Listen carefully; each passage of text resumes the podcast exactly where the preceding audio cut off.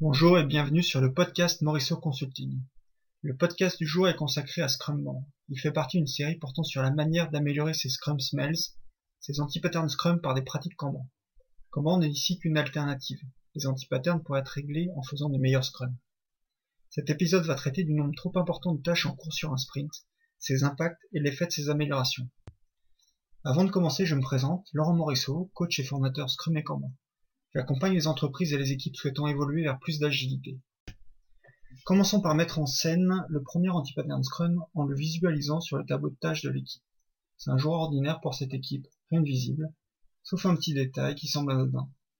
Les avatars des équipiers sont sur les stories et non les tâches. L'anti-pattern est d'avoir une story affectée par développeur.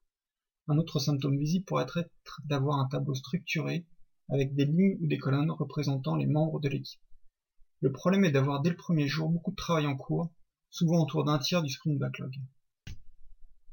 En quoi est-ce un problème? Le premier symptôme est d'avoir un daily meeting, les réunions quotidiennes, qui ressemble plus à du reporting individuel qu'à une réunion de synchronisation et d'organisation collective. Normal vu que chacun travaille de manière séparée sur sa story. Ce n'est pas l'objectif recherché dans la constitution d'une équipe pluridisciplinaire et auto-organisée de Scrum.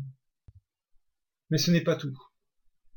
Regardons maintenant les indicateurs, les preuves tangibles fournies par Scrum.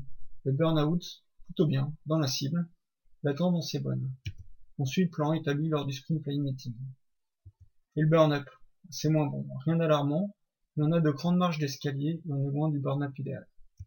Le product owner, à juste titre, peut identifier un risque sur le périmètre réel du sprint, c'est-à-dire sur ce qu'il va effectivement pouvoir, avec l'équipe, démontrer lors de la démo.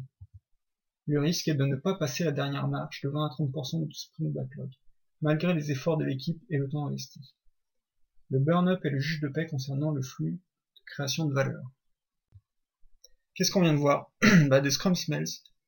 La première, la plus évidente des anti-patterns, c'est le travail individuel. C'est une zone de confort pour tous, mais ce n'est pas ce qu'on attend de Scrum. On cherche plus de collaboration. En tout cas, c'est celui qui nous a emmenés sur cette scène de crime Scrum. Le risque remonté par le product owner peut avoir comme conséquence la non-tenue de son engagement. L'équipe pourra avoir des difficultés à s'engager sur le prochain sprint après cet échec. D'autres anti-patterns que l'on rencontre peuvent avoir le même effet sur le burn-up.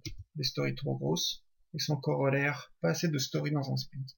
Naturellement, cela crée de grandes marges d'escalier, puisque chaque story va prendre un certain temps de réalisation, et la hauteur de la marge sera fonction du nombre de story points. Et le pire des anti-patterns pour finir, le mini-cycle en V. On finit l'historique à la fin du sprint lors d'une phase de test, mais mise en fin de sprint pour ne pas avoir à les jouer plusieurs fois. C'est classique sur les équipes Scrum débutantes. Cette fois, le burn-up est plat jusqu'au dernier jour du sprint. Qu'est-ce qu'on propose alors avec le Scrum Band? Bah, Déjà de regarder, de garder l'essentiel et de faire évoluer un peu notre tableau Scrum. D'abord en le structurant plus franchement par type de carte, les stories et les tâches notamment en spécifiant des colonnes, donne pour les tâches, en attente des démos, le donne pour les stories. Ensuite, on donne la permission à l'équipe de travailler ensemble sur une même story, voire une même tâche, de manière à binômer. Enfin, on limite le travail en cours par le nombre de cartes présentes par activité représentées par des colonnes. Pour cela, on a ajouté une colonne story en, story en cours avec une limite, une colonne dev ready contenant les tâches techniques permettant d'implémenter les stories en cours. Cette colonne n'a pas de limite car cela dépend du nombre de tâches par story et on a ajouté une limite sur le nombre de tâches en cours dans la colonne dev.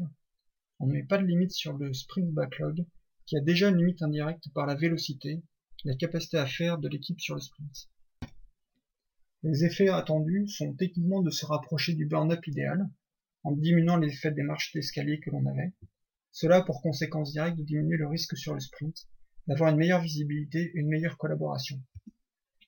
Les concepts communs que l'on vient de voir sont un tableau à deux niveaux, lorsqu'on a restructuré le tableau par type de carte, des limites sur le travail en cours, le WIP, le Work in Process, au niveau des tâches, mais également au niveau de la story, de manière à lisser la création de valeur, en finissant une story avant d'en commencer une autre grâce aux limites, en diminuant la taille des stories et en ayant un débit de travail suffisant. Et on va chercher à contraindre le processus par des limites pour plus de collaboration. Et voilà, c'est la fin de ce podcast sur l'amélioration des Scrum Smells par des pratiques Kanban pour doucement aller vers du Scrum. Le prochain épisode traitera des tâches émergentes et des perturbations sur un sprint. D'ici là, Sortez Scrum de sa zone de confort et faites du Kanban avec style.